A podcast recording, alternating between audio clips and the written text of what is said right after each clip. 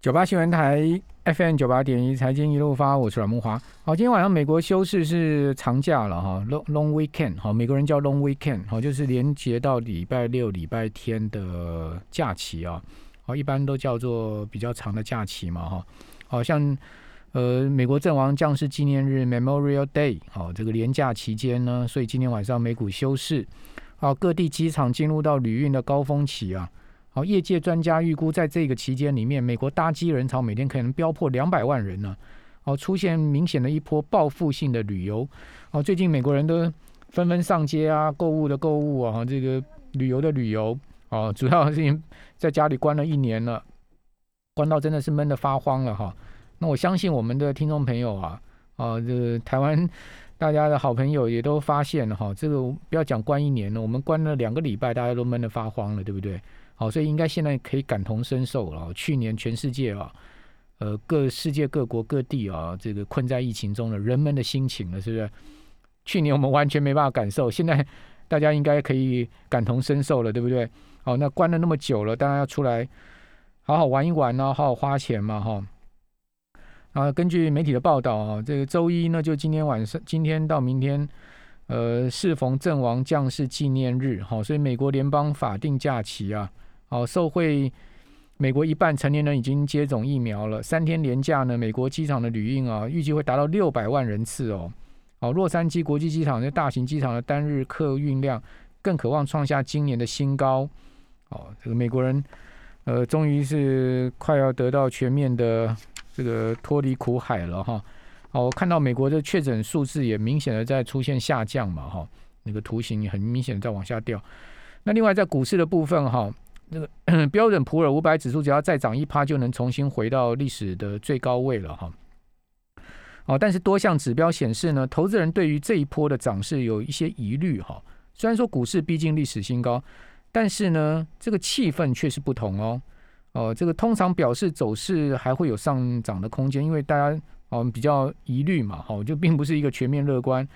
哦，所以在这样状况之下，倒是，呃，这个 Business Insider 的报道说呢，美股可以沿着哈这个忧虑之墙继续攀高，哈，忧虑之墙都出来了。那这个 CNN 恐惧跟贪婪指标仍然低于五十啊，处在恐惧的阶段了。那二十八号就五月二十八号这个指标是三十八，远低于一个月前的六十一，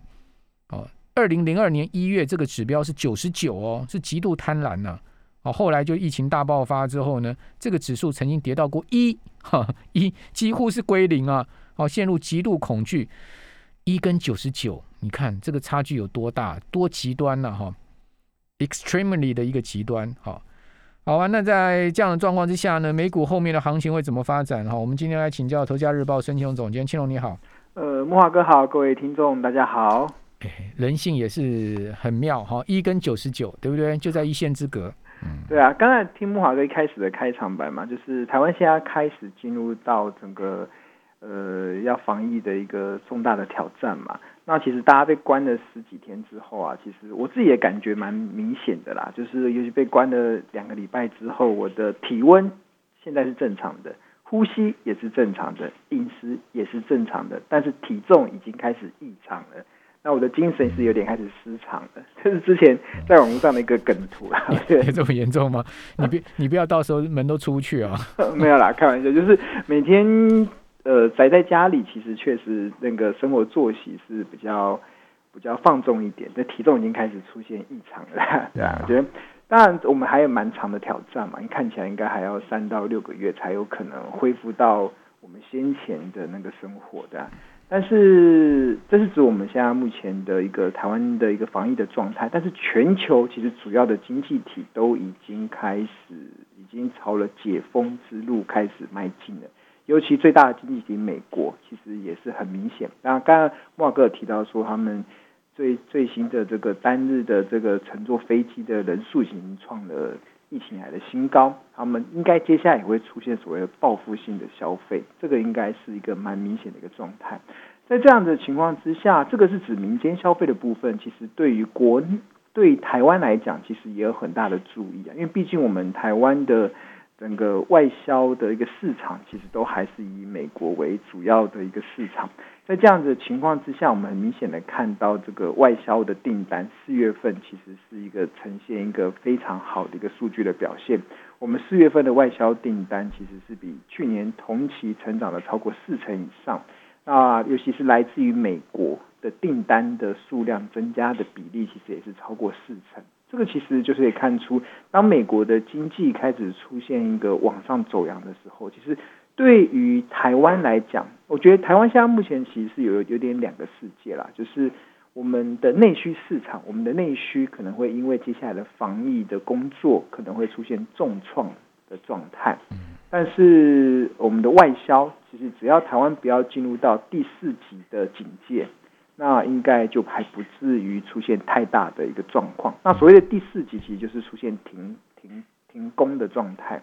那像今天就有传出，像马来西亚他们就进入到第四级的警戒，所以他们造成他们的呃工厂就出现了一个停工的一个状态。那停工之后，今天盘面中被动元件就出现了一个上涨，因为其实很多的日本啊，还有一些国际的被动元件大厂都是把生产线设在马来西亚，所以其实。呃，停工只要进入到第四级，其实就会有一些影响。不过看起来目前台湾现在疫情算是有点控制住了，所以我们应该不至于会走入到第四级停工的状态。所以在这样的情况下，接下来台湾的经济就会朝向我刚才讲的，就是两个世界发展了。内需可能会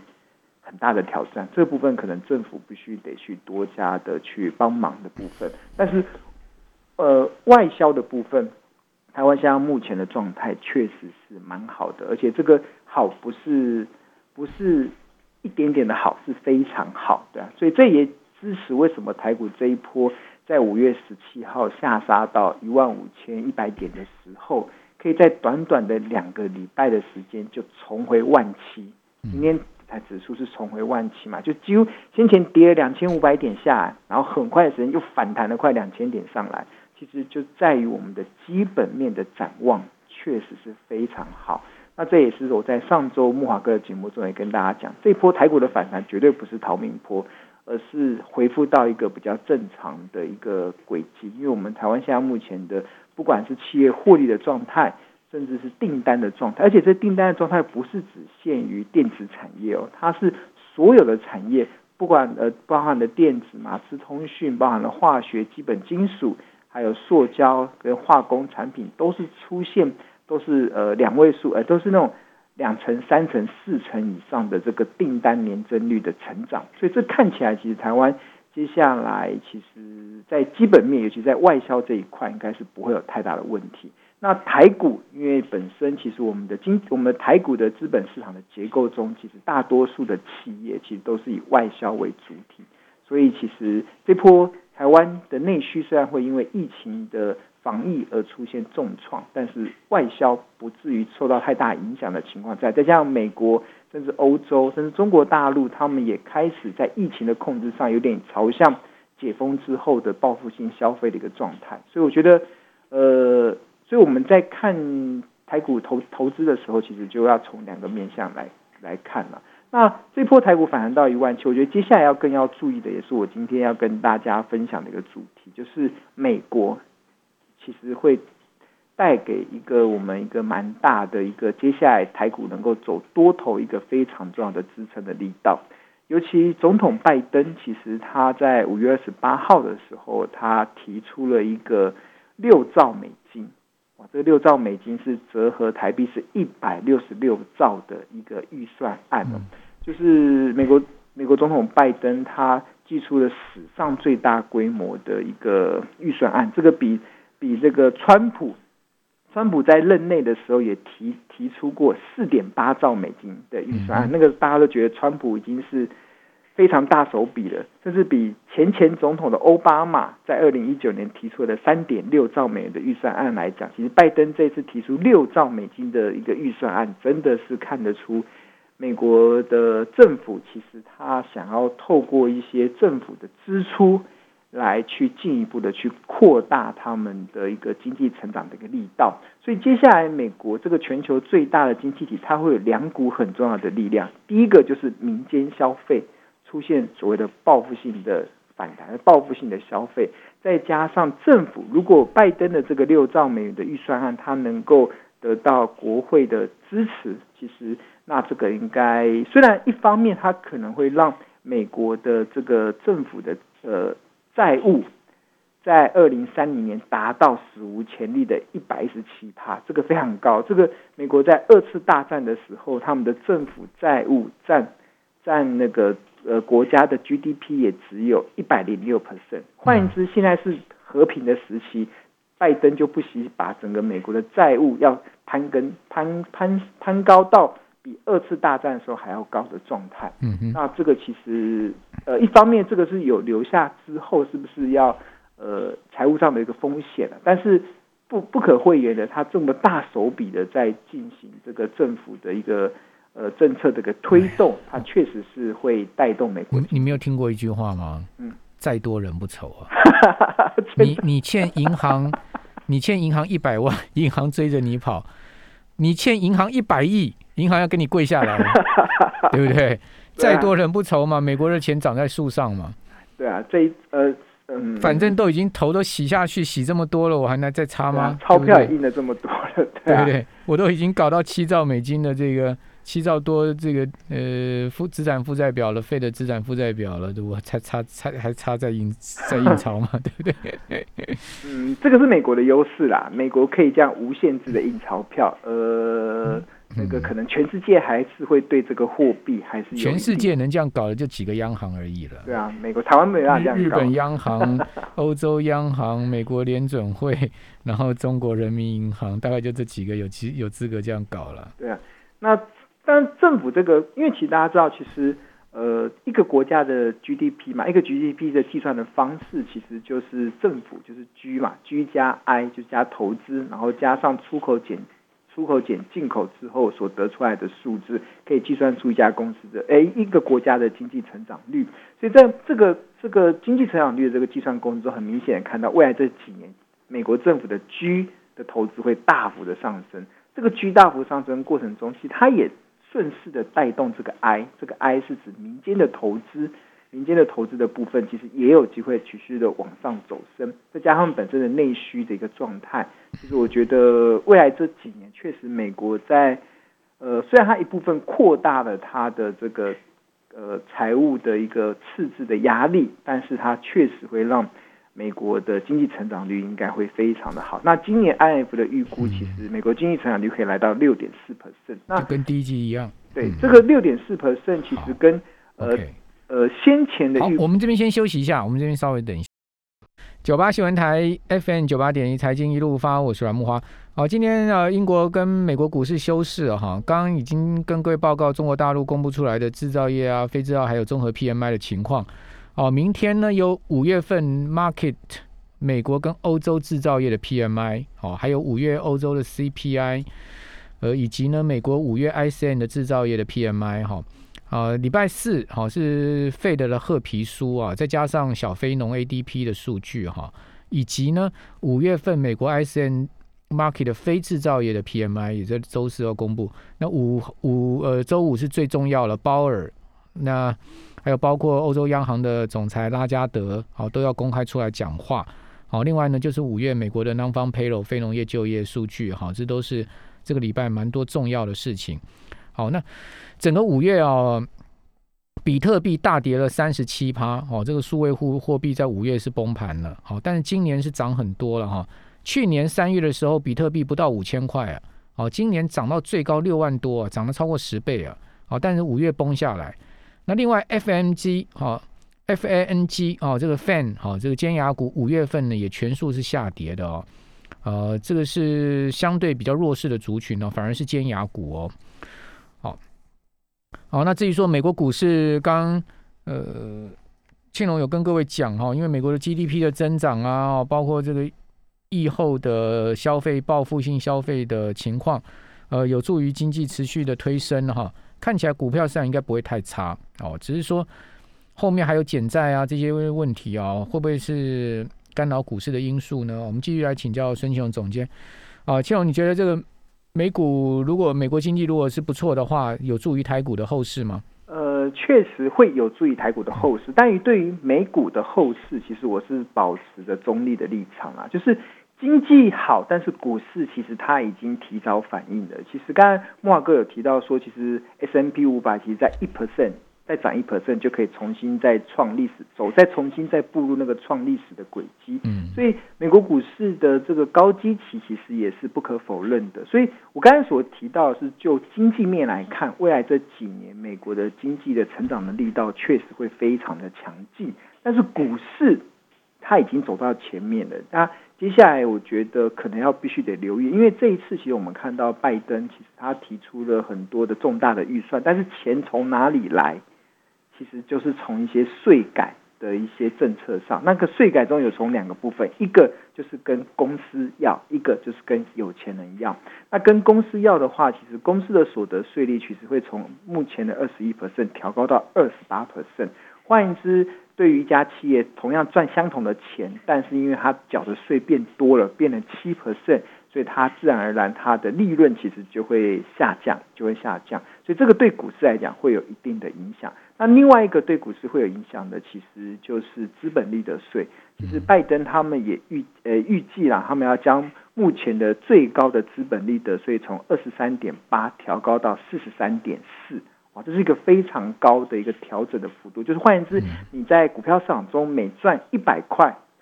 那在过去，只要缴最高的税率要缴二十三点八块，但是拜登他已经把它预计要调高到四十三点四。这是针对高所得族群吗？对对对，就是针对高所得，就是所以还有还有附加费哦，还有另外一个好像三趴还是几趴的附加的。对，所以这个你去想嘛，就是如果对于你是一个投资人来讲，你是一个大户来讲，你手上如果有这么多所谓的资本利得税，就是你还没有卖股票，你当你卖股票之后，你那个价差的部分所所。所所要苛征的这个税嘛，所以换言之，在过去的经验啊，会出现一个状态，其实就是在这个税还没开始实施之前，其实有钱的大户会试着去调整股票，把股票先卖掉，因为他现在适用的税率只二十三趴，那你只要拖过这个这个税率开始的这个实施，你就要开始缴四十三趴，会有一个避避税潮了哈，对，就会开始卖，这避税潮就是要卖股嘛，就是卖股，什么时候会出现呢？这应该是在今年年底前，应该就会出现一波。但我觉得现在已经出现，像刚才莫华哥提到说，很多呃今年的金牙股的表现其实是没有像去年有钱人在卖，已经开始在卖，因为大家已经预期了，其实拜登一定是跟有钱人开刀的，对，因为不是不是跟开刀啊，是。呃，跟有钱人加税，其中一个卖最凶就是贝佐斯，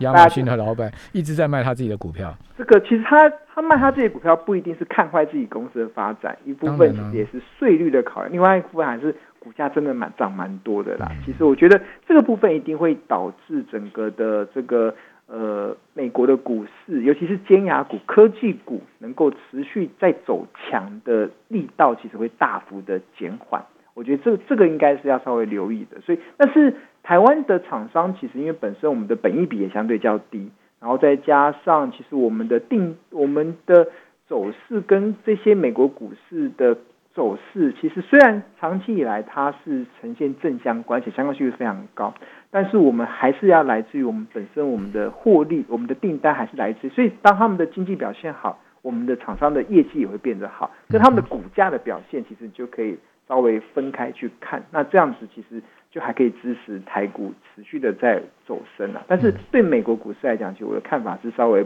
中立一点，它它会短线内应该会受到这个这个一定的压力。嗯，那在拜登的这些政策中啊，其实我觉得呃，他有很多的，他这六兆美元的这个政策中，其实他预计。未来三三大部分嘛，对，分成三大部分。那跟我们台，因为我们跟国防预算没什么关系嘛，跟他，所以我觉得我们比较会 care，我们比较会影响到比较多，应该是十年的四点五兆的基础建设的这一块嘛，因为他他他要扩砸一百三十亿美金扩张他们的高速宽频，就是现在上网已经变成基本人权了。那频宽的速度应该是接下来美国要大幅去拉高的。那另外还有。呃，一百七十亿美金用在整个道路、桥梁、机场的维修，然后四十五亿美金用在一些更换全美的一些水管。那这个其实就是一些呃，像今天的盘面中，其实钢铁股其实会表现很强。其实也有一部分其实就是看到，哎，美国这个因为台湾很呃有有一部分的厂商，其实他们的业绩其实都来自于美国市场的贡献，所以其实当当美国要这么大动作的去扩大他们的基础建设的时候，自然而然对于这些基础的这些呃这些呃钢钢材的需求，其实都会有一定的需求。那但是如果跟台湾比较有关的，我反而还是留意到的，其实是应该是呃五月二，也是同样是五月份的时候，他们的五月二十四号，他们的美国的商务部的部长雷蒙多，就是他在参加美光的一场。活动的时候，其实他就有提到说，其实未来美在美国会新建七到十座的半导体晶圆厂。美光在台湾的新厂也要六月也要开张啊，也要开张了。而且这个是在台美光在台湾嘛。那接下来我刚才所提到这个美国商务部长雷蒙多，他是要说。美国要自己在自己的境内新建，那是七到十座都算出来了。台积电六座啊，那个 Intel 两座啊，还有三星两座，不就七到十座？那太那我们台湾半导体会被掏空这样子。那台积电六座已经确定了嘛？呃，报道是这样说啦，但是台积电没有出来做任何的证实。他就他的他的供应商，台积电没否认就是承认啊。对啊。这这个其实是蛮大的，因为其实台积电现在目前的总产呢，它在台湾经营的二三呃三四十年，它也只有六座的十二寸晶圆厂，六座的八寸晶圆厂，跟一座的四六寸晶圆厂。所以换言之，它台积电搞了这么多年，才搞了十三座的半导体晶圆厂，然后分布在新竹、台中、台南跟南京。所以未来如果要在美国新建六座，哇，那你觉得不可能吗？呃。不可能，我雷蒙多就讲啦，你刚刚讲那商务部长雷蒙多，他说我们不要受制于一国或是一家公司的半导体的这个呃受制于他们了，这讲的就很明白啦。对啊，就是就你台积电把我们美国最尖端三纳米、五纳米要的晶片，你全部搬来美国做嘛？对，这个就是未来的六座月产能加起来十几万片呢。嗯，这是一个非常大的一个改变，而且是美，所以台积电如果在美国设一座晶圆厂，可能不符合成本效益，但是一次设六座，可能就有它的竞争优势了。这就是台积电的考量。但是我觉得台湾现在目前可能现在这段时间大家不在炒疫苗嘛，我觉得大家都在想说是以之前我们在年初的时候还讨论可以用晶片换疫苗，然后我觉得别想，我们现在还有被换的价值哦，对，再过几年当然有啊，现在全球九成。十纳米以下的产能都在台湾嘛，就九成以上都在台湾。但是五年之后，当美国有足够的晶圆厂的时候，我们可能那时候的半导体的重要性在全球供应链就没有这么好。那最后还有一两分钟，讲一下你看好的股票吧。哦，看好的股票，我觉得刚刚讲的这个半，就是我觉得现在大家去找那跟美国市场连接强的一些标的啦。我觉得这个这个是一个我们接下来大家可以去留意的。那其实跟美国市场连接，你就看它的占比。我觉得之前很多那种做做这些修缮的啊，还有嗯做修缮的，这个其实还有像钢铁股，然后还有像我还是觉得半导体设备一直都是我蛮看好的一些标的啦。所以我觉得这个这个族群都是接下来大家可以留意的。所以可以找一些什么呃 Home Depot、沃尔玛概念股就对了。啊，这个台台股中其实大家查一下就马上可以知道哪些概念股都是这些的标。好，所以就连接到那个 Uncle Sam 的就对了。啊，好，那个美国现在目前 Costco 都可以打疫苗啊，这个三种疫苗任你选啊。好，最贵的就是莫德纳，是三十几块美金啊。啊，对啊，赶快，我觉得用晶片台湾也有蛮好的。庆龙，台湾也有十四个 Costco 的门店啊。哦，Costco 全世界八百零九家，台湾有十四个，我是不知道台台湾的 Costco 什么时候可以打疫苗。引进一下这样子啊，现在全民都需要疫苗啊。好，这个疫苗很重要。好，非常谢谢孙庆龙。